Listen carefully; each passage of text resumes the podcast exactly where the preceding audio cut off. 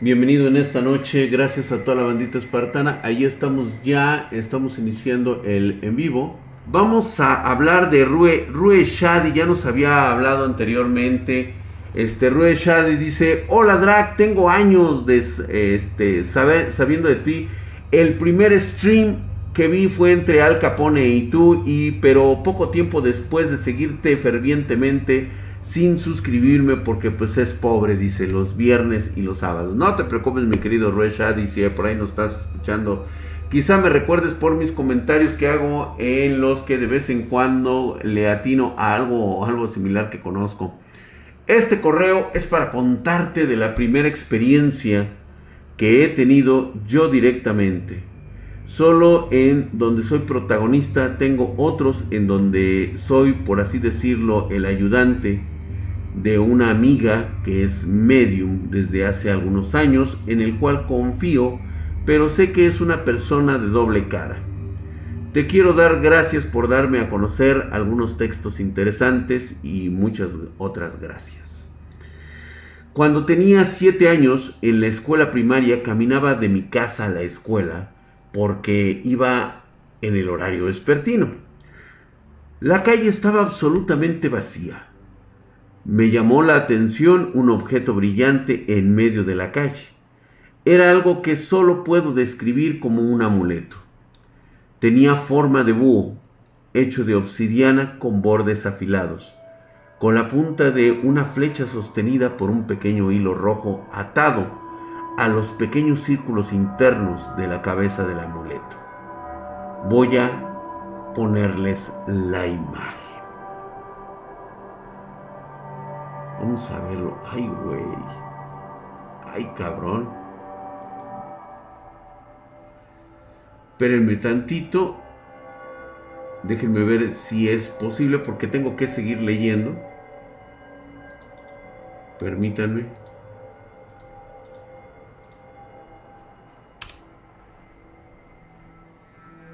Ahora sí.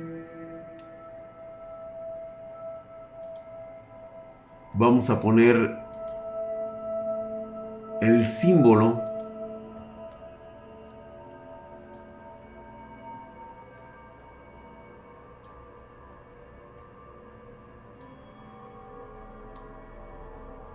A ver, el conocimiento que yo tengo de estas cosas ocurre de la siguiente manera. Lo voy a explicar estando aquí con mi eh, punta, espero que se esté viendo.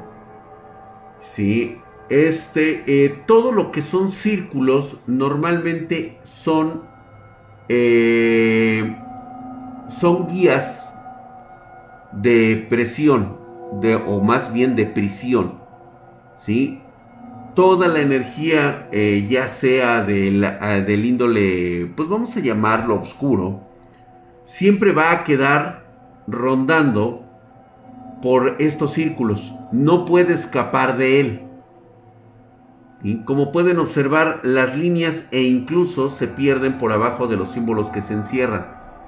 Esto quiere decir que este símbolo puede ser muy válido por dos razones. Una ella es la contención que puede llegar a tener aquí la energía o cualquier cosa negativa que tenga una propia, eh, vamos a llamarle alma, no podrá escapar del círculo. Siempre, siempre las energías canalizadas van en línea recta.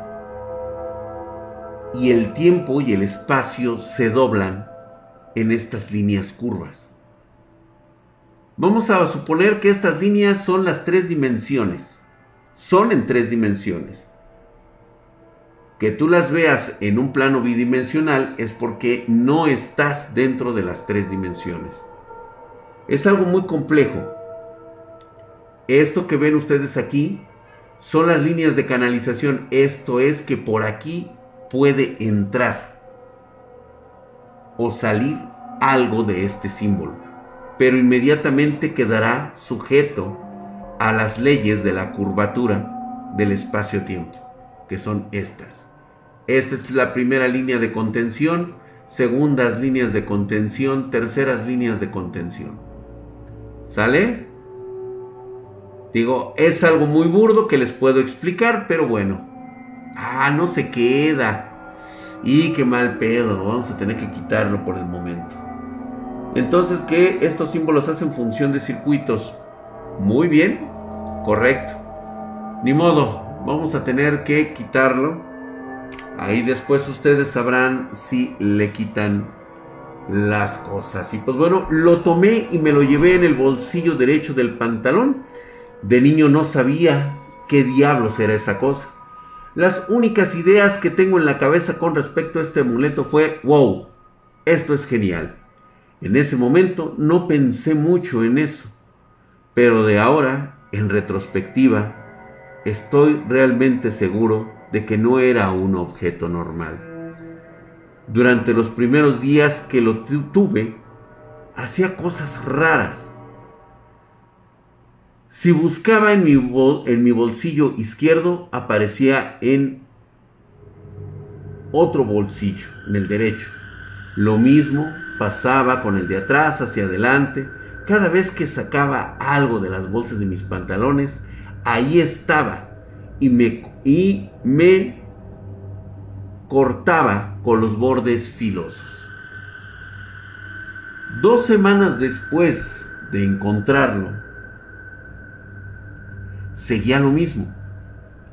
En algunas ocasiones la cortaba profunda, la cortada era profunda y empezaba a sangrar. Me harté, lo tomé y me lo puse en el cuello. Entonces comenzaron a suceder cosas raras. Pero creo que eran buenas. A la semana, mi suerte fue mejor.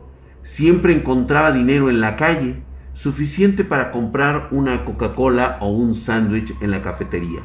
Todos los días. Me acuerdo de esa vez cuando encontré 200 pesos entre mucho papel y basura tirados en la calle. También siempre ganaba en las maquinitas de ruleta. Pero la bonanza no fue solo para mí. Toda mi familia cercana estaba bastante bien. Mi mamá consiguió trabajo de mucama, bien pagado. Mi papá fue ascendido a camionero de tiempo completo. Los vientos soplaron a nuestro favor. Bueno, estaba muy feliz. Por eso, y un día decidí mostrarle mi amuleto a uno de mis amigos. En ese entonces, el más cercano. Su nombre era Salvador. Cuando le enseñé ese amuleto, él lo quería, al grado de querer robarlo, e incluso trató de golpearme para tomarlo. Fue una auténtica locura. Y cuando un maestro me encontró peleando, lo suspendieron a él y no le dijeron ni una palabra a mi familia. Ahora que lo veo en retrospectiva, si de niños jugábamos pesado entre nosotros, pero él no era un ladrón. Además, yo era el más fuerte físicamente. Le podía partir la madre fácilmente si lo deseaba. Esto se repitió en diferentes escenarios con diferentes personas. Fiestas familiares con primos y amigos de la familia. Se siente como si esto enloqueciera a otras personas. Tratar de tomar el amuleto para sí mismos. Al final siempre ganaba de una manera ridícula o incluso risible. Lo que realmente era espeluznante eran las vacaciones de invierno. A mi mamá se le concedieron vacaciones porque sus jefes hicieron un viaje a París ese año y mi papá estaba cruzando el país haciendo entregas para la empresa en la que estaba trabajando. Pidió permiso para llevarme a mí y a mi mamá a uno de sus viajes. Su jefe lo concedió, el primer viaje familiar a la playa a Veracruz. Pero el cronograma decía que teníamos que hacer otras entregas antes, unas de estas en el pequeño pueblo de Catemaco. Para todos aquellos que no conozcan Catemaco, es un lugar muy famoso en México donde se dice que tiene actualmente a los santeros o a los llamados eh, brujos que son, son muy, muy poderosos. Eso es lo que dicen ellos. La entrega fue fácil. Tomar las cajas, dejarlas en el almacén, hacer que el cliente firme el recibo, listo. Ir al siguiente cliente y repetir. La última entrega era en Punta Roca Partida. Cuando terminó mi papá dijo, oye, ve a la tienda y compra un poco de agua y refrescos para todos. La tienda estaba literalmente frente al almacén, al otro lado de la calle. Y en el lado izquierdo, en una esquina, hacia otra calle. Fui a la tienda, compré refrescos de agua. Luego, cuando volví con mis padres, mi cuerpo estaba paralizado, se petrificó. No podía mover un músculo frente a mí. Entró una mujer a la tienda. Su piel era absolutamente blanca, casi pálida, y con, poco de eh, tono amarillo. Era mucho más raro para un pueblito en uno de los lugares más calurosos de todo el país. Su cabello era absolutamente negro y su iris también solo tenía un poco de blanco. Recuerdo muy bien el olor de la canela quemada en el ambiente, sutil pero perceptible. Se acercó a mí y me dijo, gracias, me quedo con esto. Literalmente tomó el amuleto y tiró, rompiendo el hilo. Estaba literalmente encabronado, fuera de mis sentidos me volví extremadamente violento, un berserker por así decirlo. Luego ella se dio la vuelta y salió de la tienda yendo a la izquierda. Cuando sale de mi visión puedo volver a moverme. Solté el refresco y el agua y me fui contra ella como un perro rabioso. Pero ya había desaparecido. La busqué mi familia la buscó y hasta los chicos del almacén la buscaron. Ni siquiera una pista. El señor de la tienda ni siquiera se había dado cuenta de que alguien más estuviera en la tienda. Cuando perdí este amuleto, a las dos semanas de las cosas se fueron se pusieron peor. Mi papá fue despedido. El jefe de mi mamá murió. Tuve una experiencia cercana con la muerte en mi primer ataque de asma. Más adelante, cuando estaba en la preparatoria, conocí a una chica llamada Corbeau. Es medium. Y te comento, antes de esto tenía un pequeño aire de energía pesada a su alrededor. Algunas personas suelen tener este tipo de cargas, posiblemente a muchos de ustedes les ha ocurrido. Bueno, le conté mi historia y ella contó que mi amuleto por la descripción y sus conocimientos era un artefacto que se usa para sacrificar animales. Cuando me cortaba con este y me lo puse como amuleto, según ella, me reconoció como su nuevo amo. Me dijo, bueno, lamentablemente puedo asegurarte que el amuleto y la mujer ya no existen. le pregunté cómo estaba tan segura y me dijo, primero esas cosas todavía estaría vinculada a ti y por lo que veo ya no compartes el vínculo con la energía. Segundo, si ella te lo roba y trató de usarlo en un ritual, sería un desastre. Y si ella trató de usarlo en un pacto, no cumple con los criterios y habrá sido castigada. Hace un año volvió a mi memoria el tema del amuleto. Soñaba con él y con un símbolo extraño, hecho de fuego, como dibujado en el vacío. Fue entonces cuando hablaste del libro de Pseudomarchia Demonium de Yel Goetia, ¿correcto? Decidí buscar en ellos y entonces encontré el segundo símbolo con el que estaba soñando.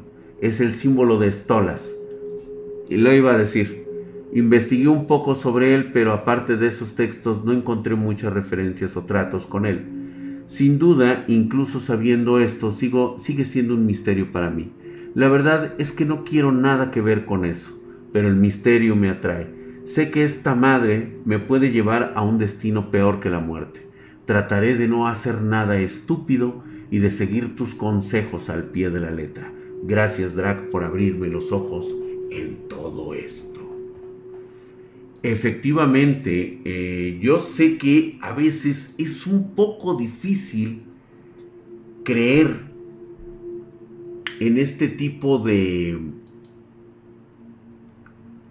de amuletos. Esto normalmente eh, ocurre, es un evento muy raro, pero nuevamente reitero cómo funcionan estos objetos del deseo. Eh, tú tomas, mm, vamos a suponer que el control maldito. Como un artefacto como este, que es simple chuchería de plástico con eh, pues una plaqueta de de, de circuitos integrados por dentro, puede llegar a tener o puede ser apreciado como un objeto maldito, un objeto mágico. De hecho, ningún objeto es mágico. Todos los objetos tienen de alguna forma la impregnancia de, de quien fue su dueño. Y normalmente las mayores cantidades de energía que suele eh, desencajar un ser humano, pues suelen ser el dolor, el sufrimiento y este algún otro tipo de, de, de enojo la ira suele ser muy poderosa. Y pues cuando tú tienes un objeto que has apreciado mucho, le empiezas a tomar demasiado amor e incluso llegas a obsesionarte con él, lo empiezas a cargar de tu propia energía. ¿Te ha pasado que es muy difícil olvidarte de alguna cosa que tú tienes? Que ha permanecido contigo. E incluso hay gente que hasta ha llorado por la pérdida de algo que creía totalmente suyo y parte de él. Esto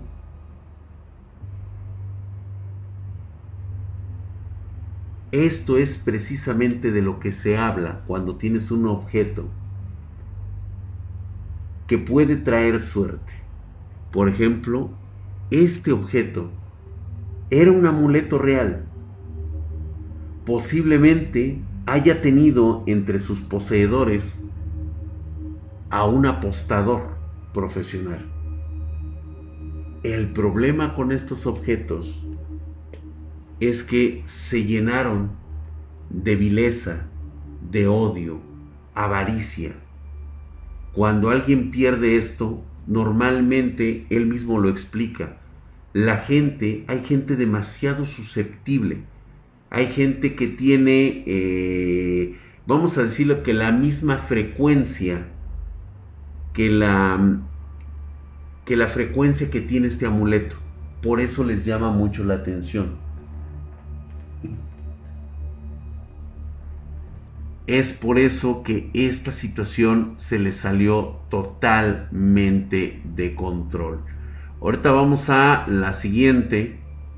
Ahorita vamos a, ver, soy nuevo. Muy interesante su historia, la verdad es que sí me gustó. Estuvo, tiene muchas verdades. Posiblemente no creo que ustedes hayan sentido así como que, ¡ay, qué terror! y todo eso. El problema no es que te llene de terror como un cuento como tal. El problema es cuando llega a ser real. A ver, dice Daniel Gish, nos manda, nos manda esta historia y de hecho eh, tiene aquí unas fotografías que a veces es un poco difícil de poder este, juzgarlas porque número uno, yo ya no me dedico a estas cosas y pues cada quien conforme las vea pues dirá si es o no es, ¿no? Draxito. Dice Daniel Gish. Espero que nos estés viendo, carnal. Dice. Te adjunto la foto de un amigo que me mandó a las 2 de la mañana. Somos fans de tus historias y un día jugando Overwatch a las 2.20 de la mañana. Terminamos y me mandó la foto. Después de eso me dijo que escuchaba cosas y asomó el celular para tomar esta foto. Al inicio no veía nada, pero yo logré ver a una persona al final. Eh, no habíamos hecho nada y ahí quedó el asunto. Al final, en este Halloween, la mostramos en su stream e hicimos en ese momento la edición más clara. Y se me apagó la compu, se cayó el stream y pasaron cositas raras. Te dejo la foto para que me des tu opinión y tengas historias. Que también, y tengo historias también de brujas, específicamente de la luz de Guanajuato, que maldijeron a mi familia. Sin más, besos mamadísimos. Vamos a ver esta foto. Recuerden, no me hago yo responsable porque esto se supone que ya deberían estar los niños peques dormiditos en la cama que pueden ser bastante susceptibles. Y espero que no me estén espantando a mí de acá de este lado, ¿eh? Todavía no canalizo las energías suficientes. Así que no me vayan a estar moliendo. Si se apaga el streaming, pues bueno, será cosa de saber qué sucede bastante loco. Se supone que ya están editadas, o sea, se amplió el, el, espectro, se amplió la magnitud de la foto para ver si nosotros captamos algo. Se subió la luminiscencia, se hizo contraste y se trató. Sáquenle ustedes un screenshot para que puedan ver si encuentran algo mi querido Vextor, gracias por esa suscripción. Muy buenas, Drag, mamadísimo el video de los FPS. Gracias, mi querido Vextor 12. Se le cae el directo a Drag. Sí, ¿no? Faltaría más, ¿no? Y ahorita este, se empiezan a poner este, locas las cosas, güey. Fue lo primero, como tu beso en el yoyopo. Gracias, Misterio Anónimo, gracias. Y ni veo bien, dije, no se ve, no se ve nada. Veo una luz y una sombra nada más. Ok, primera foto. Vamos a suponer Ahí está, espero que le hayan sacado su buen screenshot. Pura neblina. También estoy de acuerdo. No puedo juzgar. Este es como una segunda fotografía.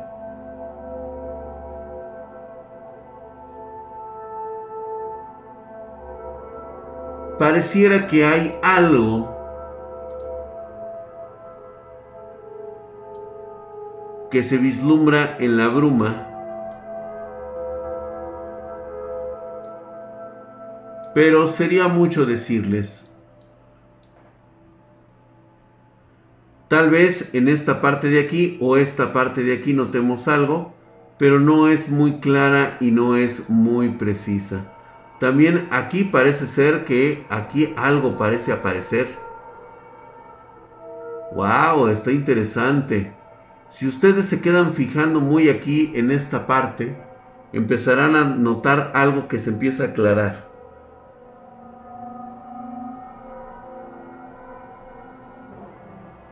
mucha distorsión. No lo sé, Rick. ¿De acuerdo? Lo vamos a dejar de esa manera, dice. Parece que es suciedad de la cámara, dice. Está buena la música de fondo Drag. Eh. Mucha neblina, totalmente. Bien, eso es lo que nos querían mostrar. Bastante interesante.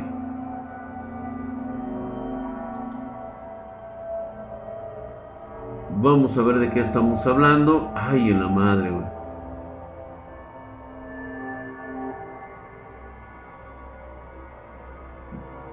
No, ya, Drag, ayuda la wea a morir. Papi, ya te las esperaba, dice, órale.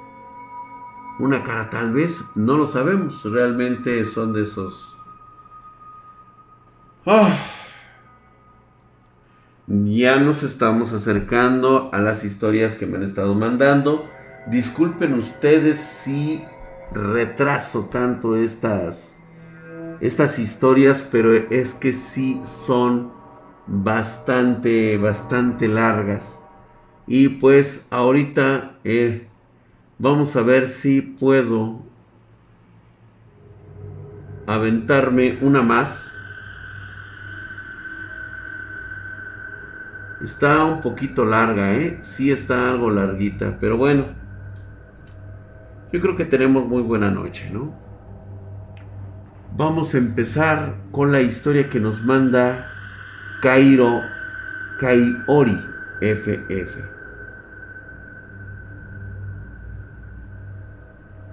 Hola hermosa Ida, ¿qué estás? ¿Cómo estás? Hola, buenas noches Draxito bebé y a todo tu auditorio en general.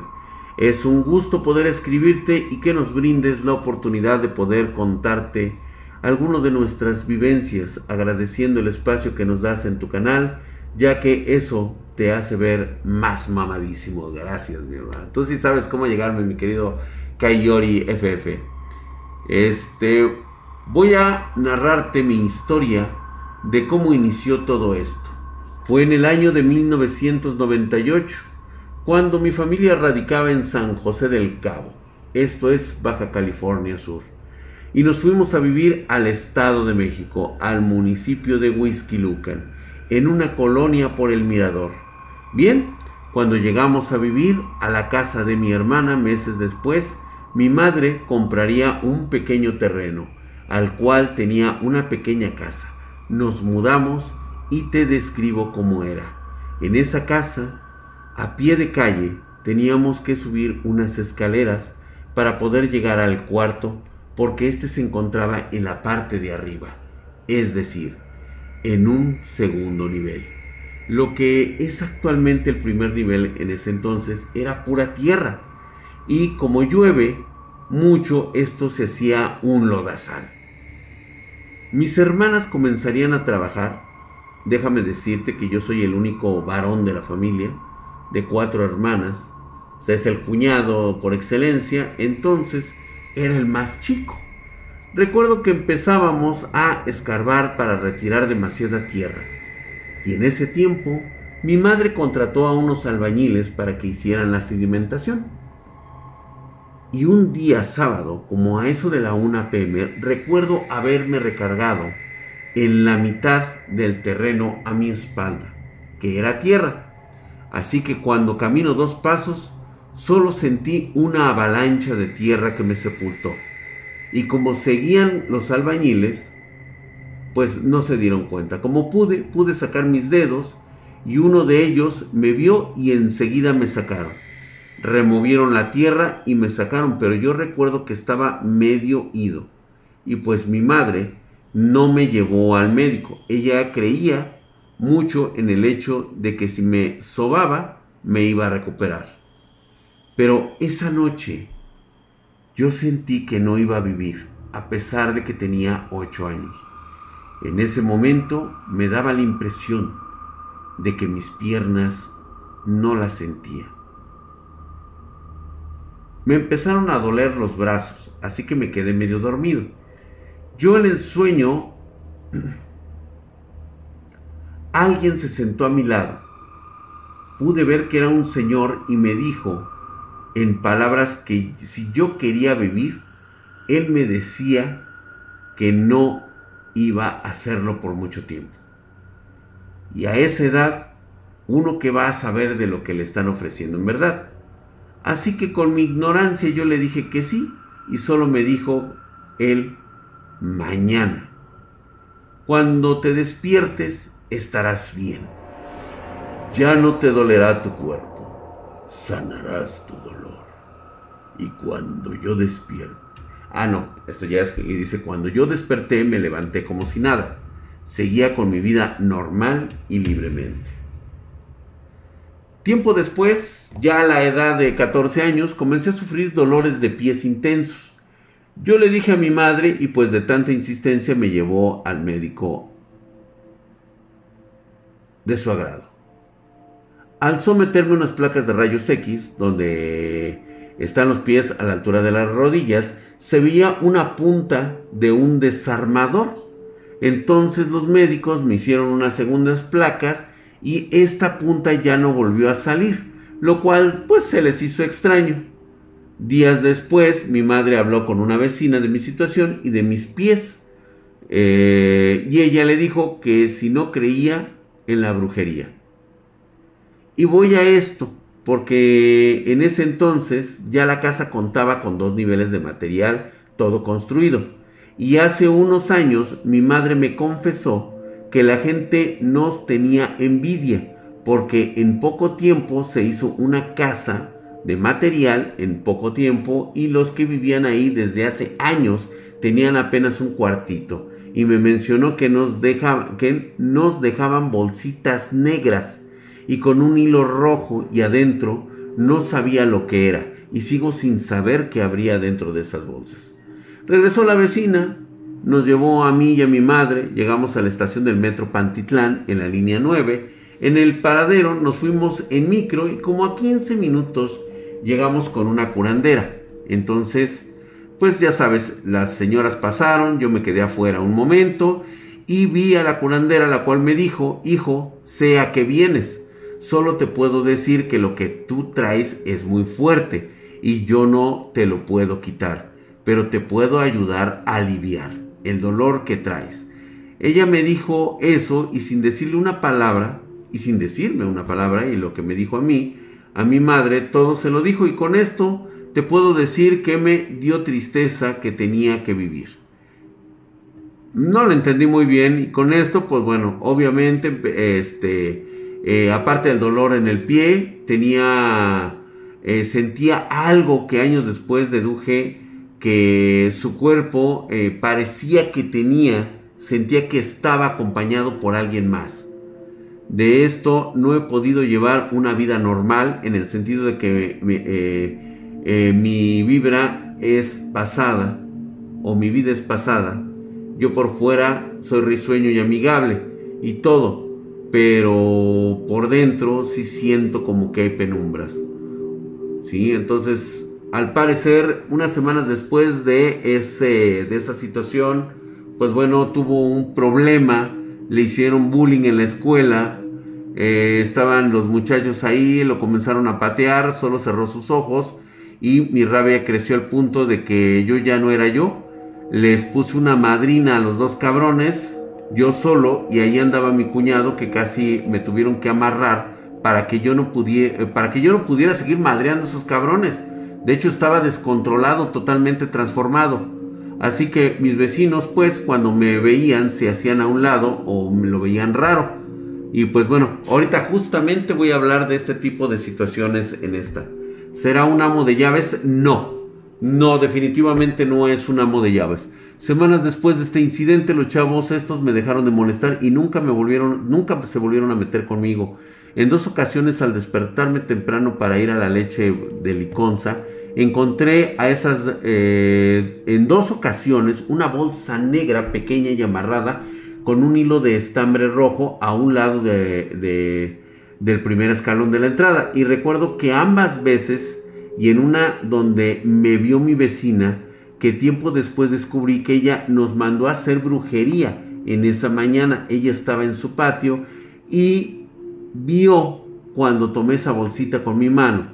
La tomé, recuerdo que hice eso y me parece que vi la bolsita que le emanaba una especie de energía, como si le saliera humo, pero en color negro. Cerré mis ojos, inhalé, como que también vio cuando destruí esa bolsita y le solté una mirada de perfil de risa diabólica. No recuerdo haberlo hecho, sino que ella se lo contó a mi madre. Desde ese día hasta la fecha ya no ha vuelto a hacer brujería. Estoy viviendo en Los Cabos, es, esto es en Baja California Sur, pero ahora lo que vivo no es horrible, sino que estresante, pero ya será otra historia. Eh, esa leche liconza es buenísima. Yo creo que él, no, él no le lanzaron una maldición parece ser que el terreno era el que tenía la maldición. Algo se impregnó de él el día que le cayó esa tonelada de tierra. Sí, este, hoy les voy a contar y justamente quería comentarles esta historia porque es muy dada de esta metrópolis. No es la primera vez que escucho esto. Yo hace muchos años tratando de buscar una solución a los problemas que, siempre han achacado a mi familia, decidí emprender una búsqueda para conocer casos similares a los nuestros. hay un lugar en la Ciudad de México, creo recordar que hay un... Ahorita les voy a platicar eso. Está muy extraño el suceso y se los voy a contar de tal manera que trate de ser yo coherente con lo que explico. Una cosa es vivir la experiencia y otra cosa es tratar de explicarla.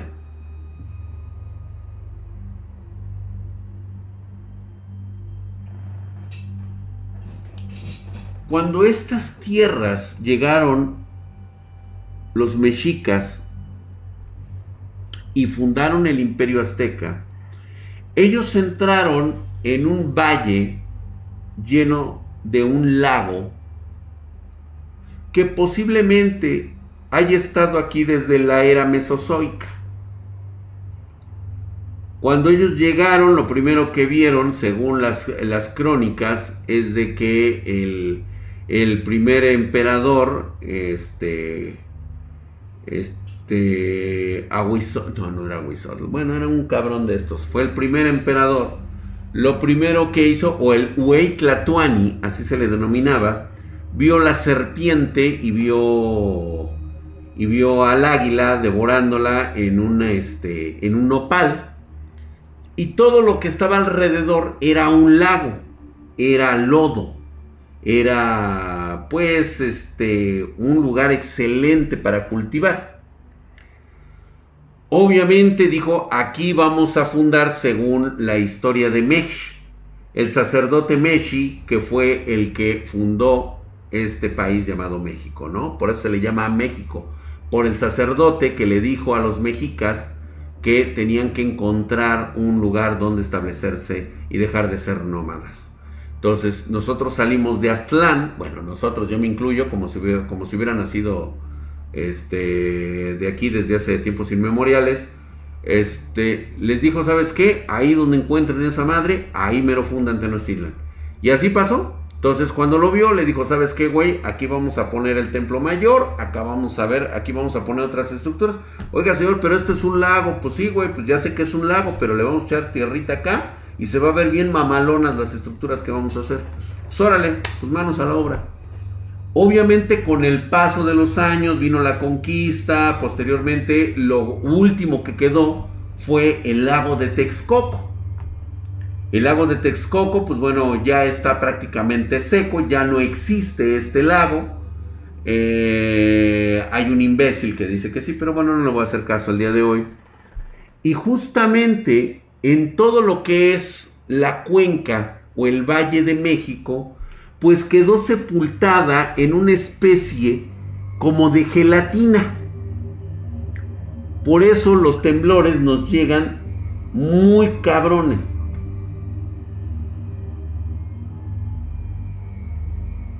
Akamepichitl, Midrak. Ah, bueno, mira, fíjate acá, Akamapichitl. no, pues vaya a saber, dice, sí, dice, dijeron que iba a hacer con juegos de azar. Ok, ¿sale? En este lugar llamado Tenochtitlan, no se sabe si alguien llegó antes que los aztecas.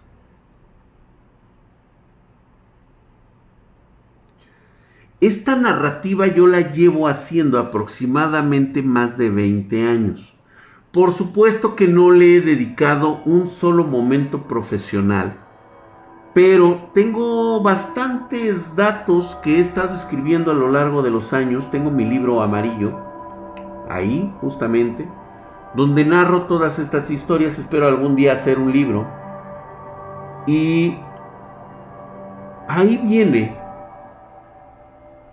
cómo se dejó pasar un área que en su momento estuvo inundada por un lago. Hay una leyenda de la época de los aztecas que cuando trajeron, cuando empezaron las festividades del Templo Mayor, el gobernante en turno que fue el primer Moctezuma, Moctezuma,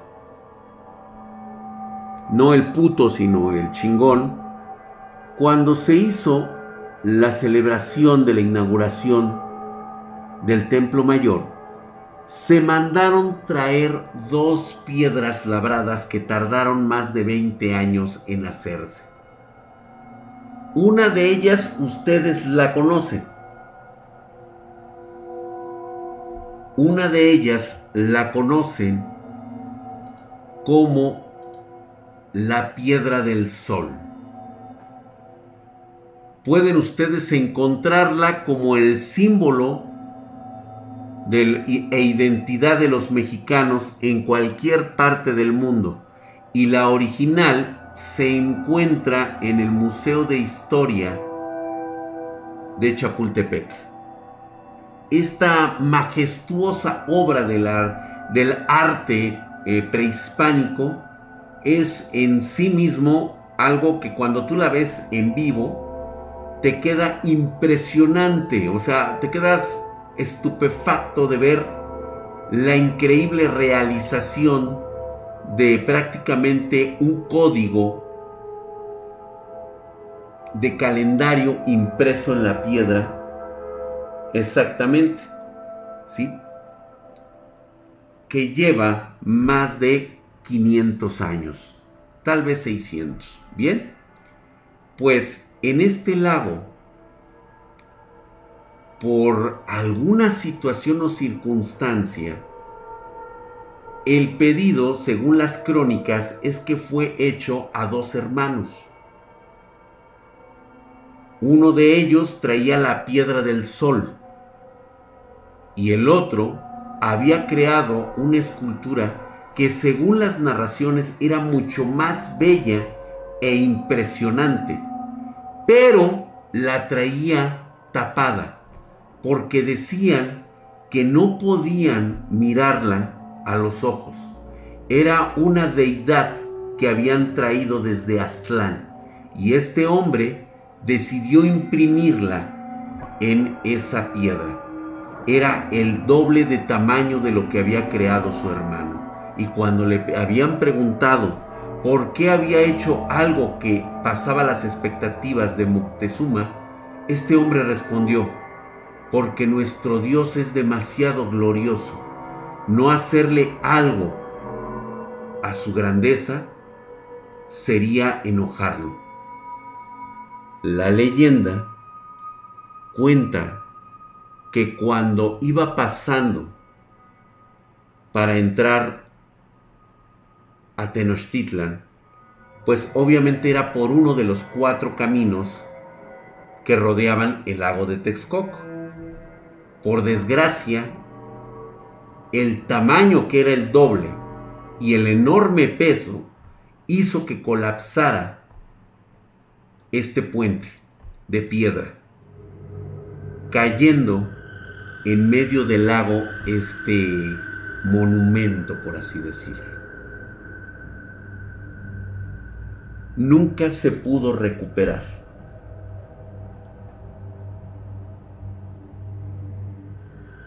Es Moctezuma. Gracias, de hecho sí. ¿Ok? Los estoy poniendo en contexto. Es decir, la gran maravilla que representa el arte prehispánico se perdió para siempre en el lago de Texcoco, más bien en el lago que representaba todo el Valle de México. En algún lugar cerca de lo que es hoy el centro de la Ciudad de México o cercano a la Ciudad de México, quedó sepultada esta estructura, que posiblemente se llenó de barro y quedó sepultada ante toneladas y toneladas de tierra que hoy tal vez en algún lugar pueda estar. Y de hecho, es muy seguro que lo encuentres cerca de una calle al norte de la Ciudad de México. Está en un lugar cercano. Les voy a decir el lugar. según los rumores, fue por el lado norte donde trató de entrar este monumento. Se le llama actualmente, en memoria de esa ruta, Canal del Norte. Está muy cerca de lo que se conoció como la prisión de Lecumberri. Por ahí, en esos lugares, hay una calle en especial. Una calle que yo descubrí por los relatos que me contaban. De hecho, van a poder ustedes identificar si la buscan a través de Google. Es muy tedioso y muy cansado, así que la perseverancia de quienes quieran adentrarse en este mundo pueden hacerlo. Es la única calle que tiene un árbol retorcido y enfermo parecido a un ahuehuete en medio de la calle. No es el árbol de la noche triste por si pensaban en eso. No, no lo es. Es simplemente un árbol grande en medio de la calle.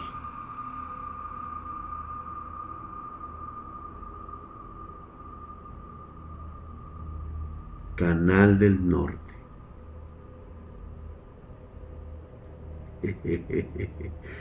Exactamente, Miguel. Miguel, solamente que no te había contado la parte tenebrosa de este árbol. Por alguna extraña razón, la planificación de esta, de este, de esta colonia, de este árbol que está en medio, es un misterio. Es decir, es una calle que tiene banquetas por ambos lados. Es una calle normal que tú entras. Y justamente en medio de la calle, ahí está el árbol. Y no fue un árbol que creció ahí de la noche a la mañana. ¿O sí? Es de tronco muy grueso. Ha levantado el pavimento y hasta donde yo sé el día de hoy continúa. No hay autoridad ni vecino que tenga los huevos suficientes para cortar ese árbol.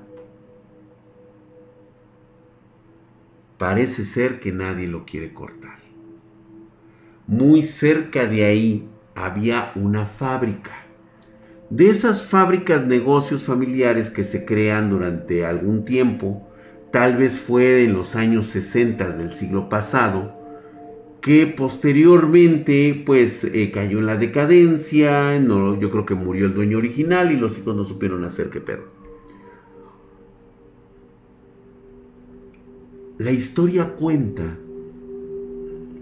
que cada uno de los empleados a lo largo de los años, por diferentes circunstancias, se colgaron de ese árbol. No es broma, pueden revisar. Porque justamente la fábrica eh, había estado en medio de la entrada, o sea, la entrada de la fábrica quedaba donde estaban las raíces de ese árbol. Y fue un periodo de aproximadamente 15 años.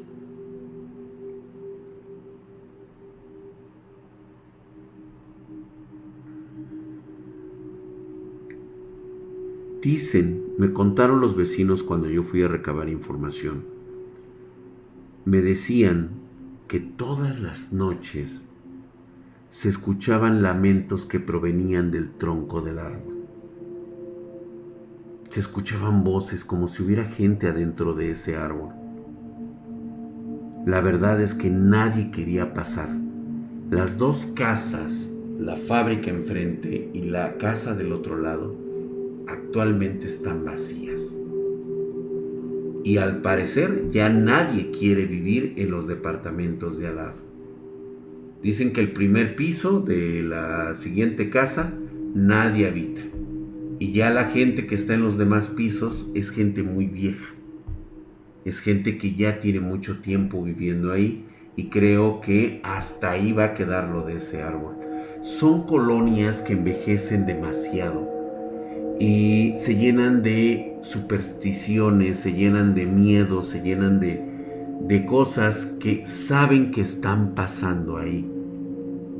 No mandan cortar el árbol porque obviamente sienten que pueden ser castigados por hacerlo. Y digo, no hay como decirles eso.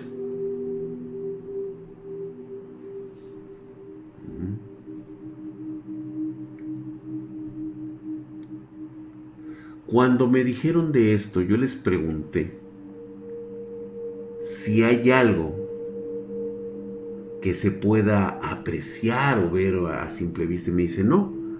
Dice, es algo que ocurre muy de vez en cuando, sobre todo cuando alguien de aquí, de lo que queda de esta calle, pues fallece.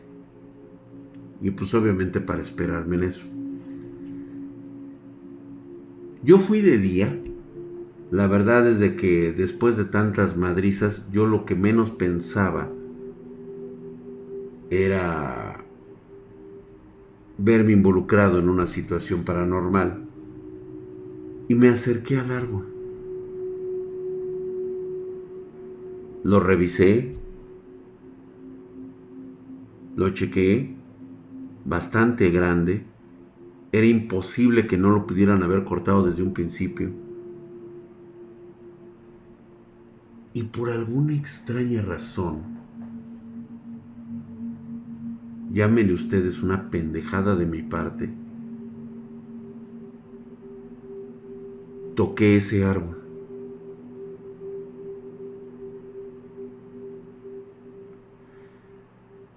Decía mi madre que cuando se me quitara lo estúpido, ese día voy a morir. Y creo que cualquier persona que pase por ahí y toque ese árbol le va a pasar lo mismo. Por eso ahora está cercado el árbol. No sé, no puede uno ya estirar la mano para tocarlo.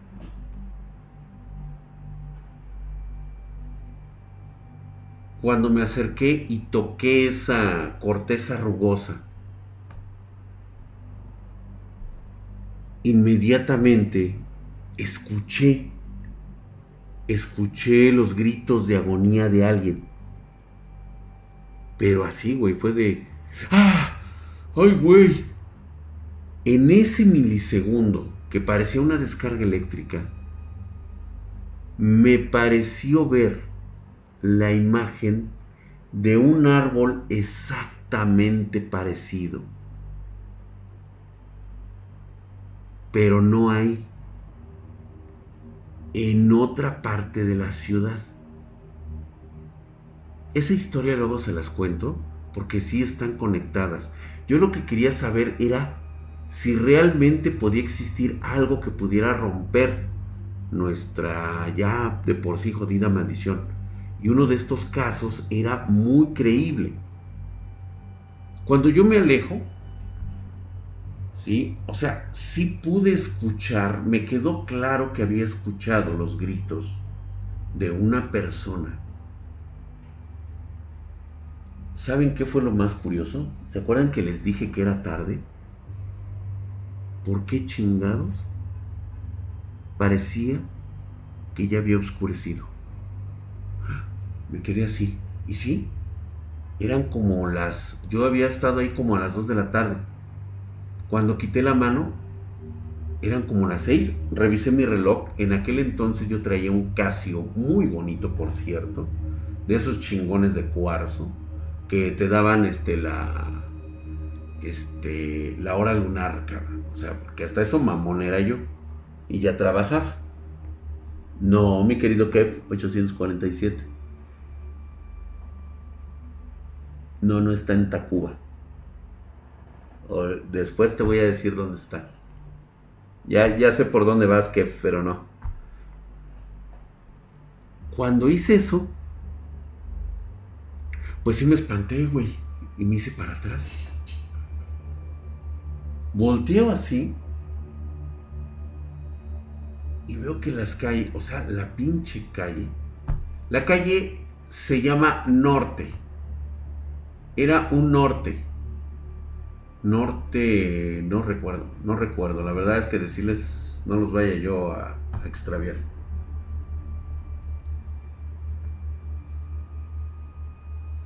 En ese instante volteo y veo pues que no hay nadie en la calle, ¿no? Y es ahora ya podía ver hacia la esquina, hasta allá como unos 200 metros, la panadería que traía luces y todo el rollo, pero en esa pinche calle no había ni madres, cabrón. Y justamente de la casa que estaba enfrente de la fábrica, salió un señor, ya grande, y se empezó a reír. Y me dijo, ah, qué muchacho, dice. Otro que se queda pegado al árbol. Y le digo, ¿qué? Le digo, te vi pegado al árbol. Parecía que estabas meditando ahí. Te llevaste como tres o cuatro horas ahí. Ah, cabrón. Sí, dice, no te moviste para nada. Y los vecinos todos se metieron, no querían problemas. Yo, verga, güey. ¿Qué pedo con este árbol, cabrón? Y agarra y se me acerca. Pero de esos viejitos calandracos, cabrón. Y me toma así del hombro. Con su mano huesuda me toca así. En ese momento que me toca, güey, siento que me acaba de agarrar una pinche arpía, como si un águila se posó, un pinche cóndor, se agarrara de aquí de mi hombro y me empezara así a apretar, güey, así como si me enterrara las garras y yo, ay, cabrón. Y me dice, no te quiero volver a ver aquí cerca. ¿Entendiste? Me dejó una sonrisa. Puta madre, güey, que yo hice esto así, güey. Y me hago para atrás, güey, y el pinche viejo. lárgate, lárgate. Se escuchó en toda la puta colonia, güey. No mames, güey. Estaba yo así, cabrón, hijo de su pinche madre. Me hacía para atrás y lo veía el puto viejo, güey, así, pero así, güey, bien culero. Nada más vi cómo agarró, güey, se acercó al árbol y se metió dentro del árbol. Y yo, ay, hijo de... No, pues yo ya... O sea, güey. Reacciona, mi drag, reacciona. No reaccionas, güey. Neta, neta, güey. Pinche sensación culera. Pinche sensación culera, güey. Hoy lo veo como si hubiera sido un sueño. Neta. Te lo juro por los restos de mi madre. Si esto fue verdad o no,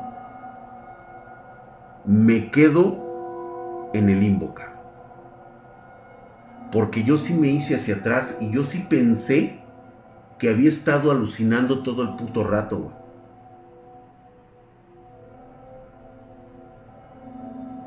Todavía me quedo así, ya como a unos 40 metros, güey, haciéndome hacia atrás, sin mirar atrás.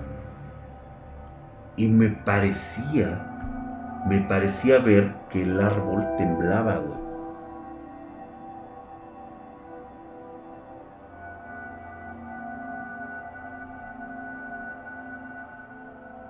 Estaba temblando el árbol, güey. Pero las hojas ni se movían, güey. Nada más era el, o sea, el tronco y, los, y las ramas Pero o sea, no era aire lo que estaba pasando ahí, güey. No era aire. Se movía así, temblaba así como, como un temblor de esos, como cuando hay movimiento de tierra, así, güey. Y yo, verga, güey. Ya nadie de los vecinos había salido. Nunca volví a ese lugar.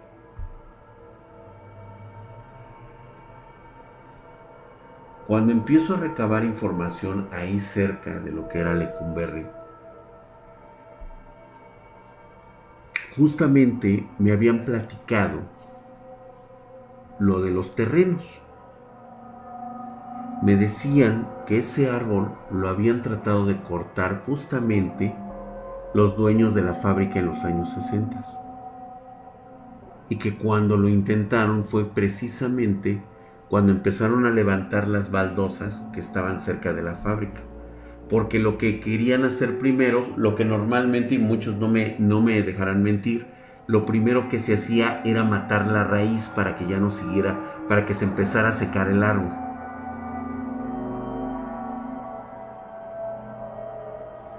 Pues mira, la historia dice que metieron retroexcavadoras para empezar a cavar por el lado de la fábrica.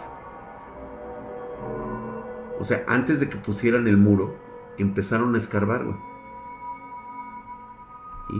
Y, que cuando metieron la pinche sierra, acá, metían la sierra en el árbol, el pinche árbol empezaba, decían que le salía como un líquido negro. Pero dicen, cortábamos le salía esa madre, se inundaba todo el, todo el, patio donde, donde estaban haciendo la excavación, ¿sí? Y al día siguiente, otra vez, ya le habían crecido raíces nuevas, Y decían los pinches dueños, no, no mames, cabrón.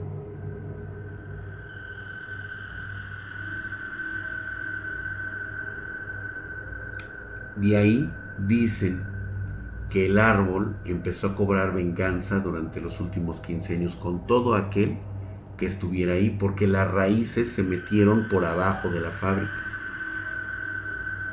Muchos cuentan que precisamente que en el piso de esa fábrica escuchaban voces que venían de abajo.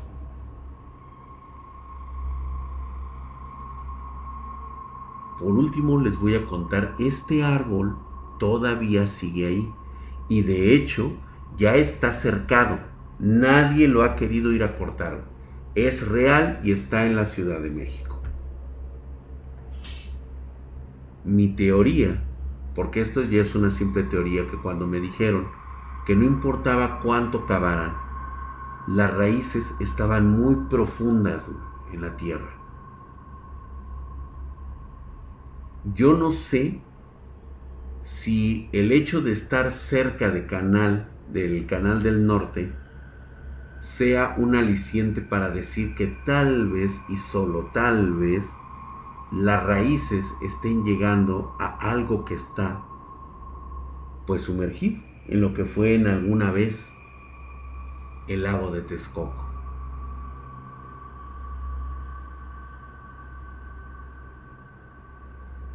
La cuestión es ¿Qué tipo de cosas son las que producen los gritos de dolor que posiblemente estén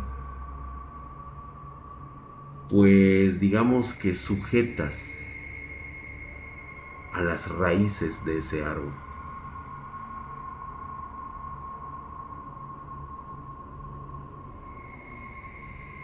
Porque yo se lo platiqué en su momento, mi querido doble D. Alan Garduño dice ahora que digas dónde está, mañanita voy a visitarlo, güey. Te lo juro que necesito llevarte de la mano, güey, para que lo puedas encontrar así rapidísimo. Porque prácticamente te estoy hablando de que eso fue hace muchos pero muchos años. Yo creo que ni siquiera habías nacido tú, güey. Ah, mira, Coco Monfield, no me la sabía. Dice Cocomonfil 48 que parece que es una historia que se parece a una película de Camila, un film como de los ochentas donde eh, está el árbol tenía rostros de recién nacidos, güey. No lo he visto, yo no he visto que tenga rostros de recién nacido, pero no toques el árbol. Yo diría que sí, ¿eh? Que se arme la excursión, pues adelante, chavos. Ahora sí que ustedes saben. Dice como con 15 güeyes y órale, güey. Oye, güey, si vas a ir a alimentar al árbol, con 15 güeyes, de los 15 no hago uno. Está cerca del Chedragui. Ah, mira, HKKDC parece ser. Es que sabes que yo tiene años que no voy, güey. Me habían dicho que por ahí cerca ya estaba un Chedragui, que ya estaba varias cosas ahí. ¿Y, Drexito, ¿crees que el dios maldijo al escultor? No, yo creo que fue el infortunio. Porque de hecho las crónicas narran que él mismo se ofreció a la piedra de los sacrificios porque decía que era el designio del Dios que, lo, que, se molestó y que por eso él tenía que ofrendar su vida. Así que nunca dijo, nunca habló de qué clase de, de escultura estaba abajo, qué clase de grabado había puesto en esa piedra colosal que se hundió en el lago de Texcoco. De ahí han nacido muchas historias, porque por ahí hablaron de un árbol que está en Tacuba, y que curiosamente parece ser que no son los únicos árboles que tienen esta condición específica en la Ciudad de México. Son varios los árboles que continúan ahí. La gente no habla de ello. La gente no narra estas cosas. A veces es bueno nada más ignorarlo, dejarlo pasar. Lo que yo no me puedo quitar de la mente es ese anciano. ¿Quién era ese, ese anciano? Me tomó con una fuerza que rara vez hubieras podido ver en un viejo, y la sonrisa que me lanzó. Hubiera jurado que no venía maldad en esa sonrisa, pero es que era tan culera la, la risa que tenía que sí me dio miedo, güey.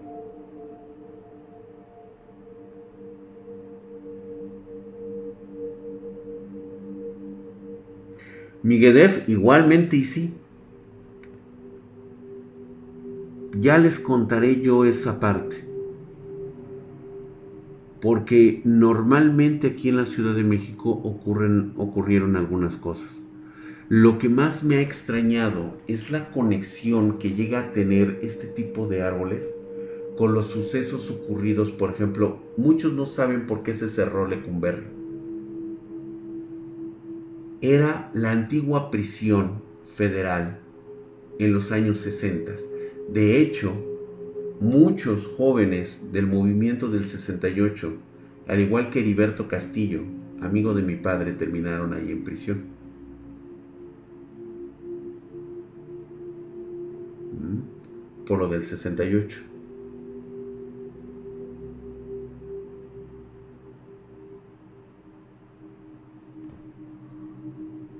Lecumberri estuvo lleno de verdaderos criminales y psicópatas. Al final de sus días hubo un evento donde había un sujeto que le llamaban la rana. La rana era un cabrón bien parecido del peñón de los baños. Les digo esto porque está relacionado. La historia cuenta que él se enamoró de una chava en el mercado del Peñón de los Baños. Pero esta chava vendía cosas de santería con su mamá. Pero el güey era un pinche padrote, clásico de los padrotes de los años 60, en los años 70 pues empezó a enamorar a la chamaca y la chingada y chinga lo que se la coge. La embarazó y después no se quiso hacer cargo. Cuando le fue a reclamar la señora de las hierbas, le dijo, mira, vamos a hacer esto. no te la voy a hacer de pedo. ¿Sí? Nada más quiero que quedes limpio. Ya sabes, le lavó el coco diciéndole que una limpia y que la chingada y que la puta madre. Esta historia la tuve que ir yo a corroborar a ese mercado. Dicen que la señora le hirvió un trozo del tronco del árbol que les acabo de explicar. Porque eso es lo que hacen los santeros.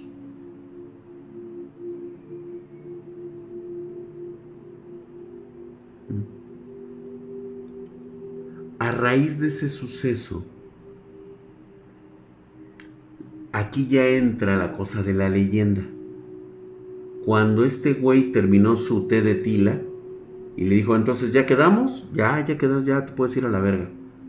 El chamaco nació muerto. La señora y la hija desaparecieron. Dicen que se fueron, que regresaron a su tierra, Oaxaca. Oaxaca, güey. Y este güey se quedó. Que empezaban a pasar los días, las semanas. Y este güey se empezó a transformar, güey.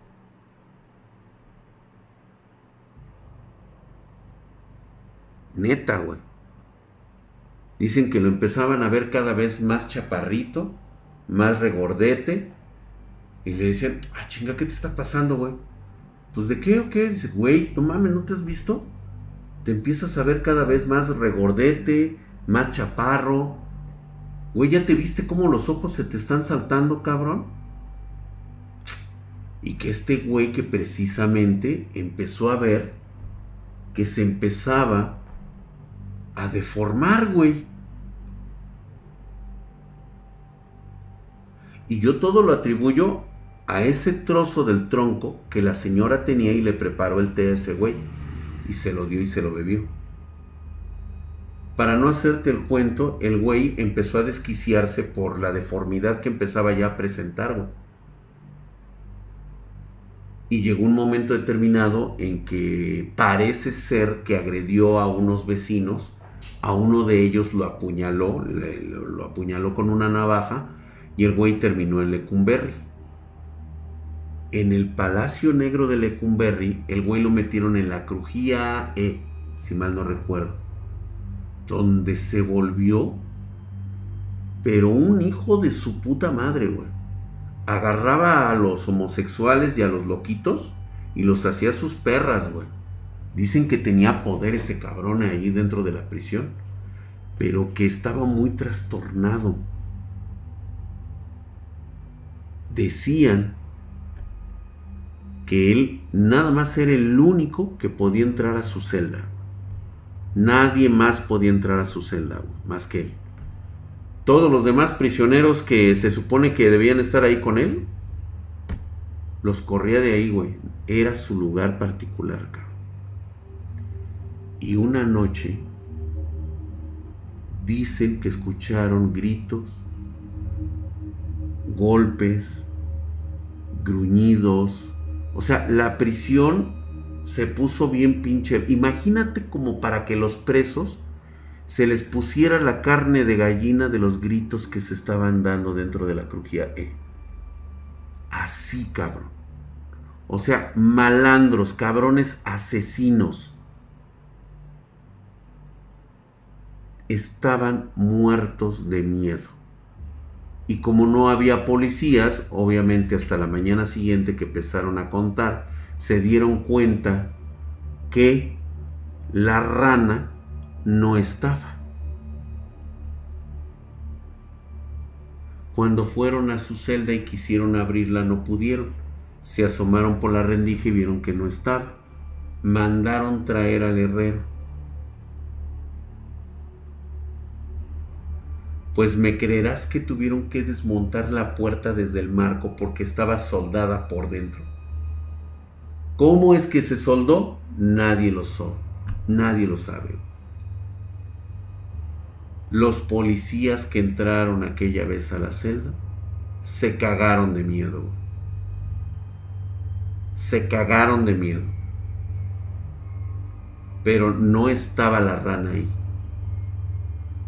Hasta que unos días, o sea, todo esto generó pánico, güey. ¿Cómo es que se les había escapado un reo? ¿Por dónde se escapó? Pues, güey, cuando empezó a oler mal, el olor intenso que producía algo que se estaba descomponiendo acá. Los llevó a en medio del patio donde estaba una de las coladeras principales. Pero era una coladera como de este tamaño. Así, güey. No, no era muy grande. Y de ahí salía un fétido aroma. Pues todos los oficiales, todo, o sea, todos los güeyes este, de, de Lecumberri, o sea, todo, todas las autoridades llegaron, abrieron esa madre y que sale el chingadazo de peste, cabrón. Ahí adentro estaba el cuerpo de la rana, cabrón. Viendo hacia arriba con los ojos desorbitados y todo el cuerpo aplastado que apenas cabía en algo así. Imagínate el rostro que esté perfectamente embonado en un tubo de acero o de cobre o lo que sea de este tamaño. Esta historia es real. Esta historia es real. La puedes encontrar en Crónicas de mi ciudad.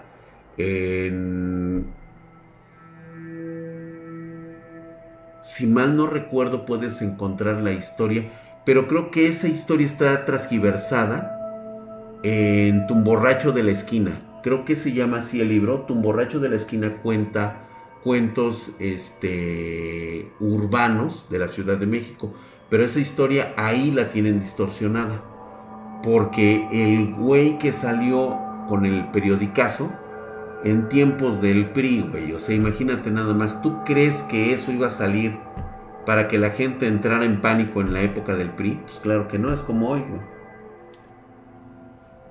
Este, no está abandonado, de hecho se convirtió en el registro federal, de la, en el registro de la nación. Pues bueno, para no hacérselas de cuento. Los policías que habían entrado a la celda de la rana estaban cagados de miedo porque descubrieron que todas las paredes estaban grabadas con lo que parece ser sangre de la misma rana, con simbología, relatos y fórmulas de varias cosas, y en medio de su celda estaba el dibujo de un árbol. Y justamente cuando a mí me cuentan eso, me dicen en la parte de abajo, donde estaba el árbol, había una cara de un anciano feliz.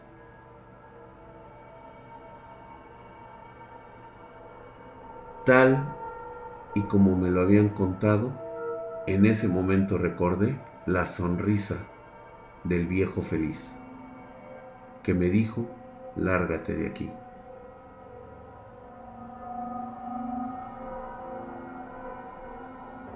Yo, la verdad es que, si lo recuerdo correctamente, parecía que el viejo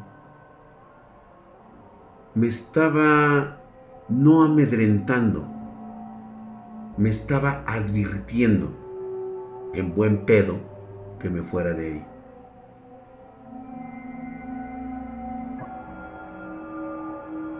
No, la cosa es que no, pero está muy cerca del lugar. O sea, lo que todo rompe con esto ¿sí? Es... O sea, Peñón de los Baños está atrás, güey, de donde está la Cumberry. Y está muy cerca de Canal del Norte, donde está la calle, que les digo que está ese árbol. Y la señora le dio de beber un té a la rana de ese de ese árbol con la con la ahora sí que con la cáscara de ese árbol.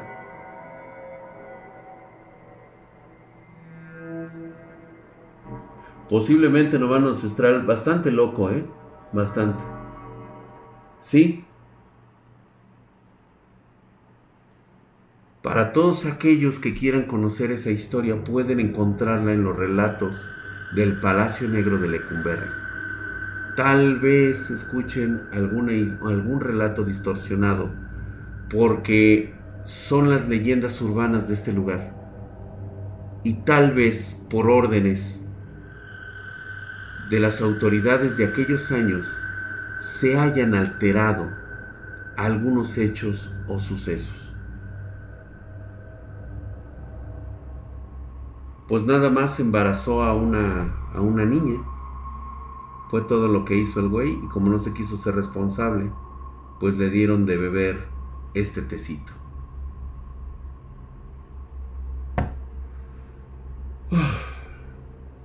Bastante curioso, diría el señor Bigotes, muy curioso.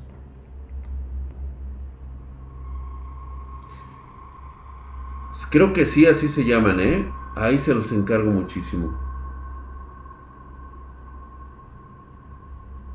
Cuando narro historias, suele suceder. Vayan ustedes a dormir tranquilos, recuerden que las sombras son simple percepciones de nuestra mente aunque también por otro lado existe la enorme posibilidad de que sean pequeños portales hacia otros universos, hacia otras realidades. ¿Quién sabe? Quizá te encuentres a tu doppelganger, ese ser que estoy casi seguro que vive del otro lado del espejo. Cuando te vayas a lavar los dientes, ¿estás seguro que es tu reflejo? o es alguien más. Pasen ustedes muy buenas noches. Que les vaya muy bien esta noche.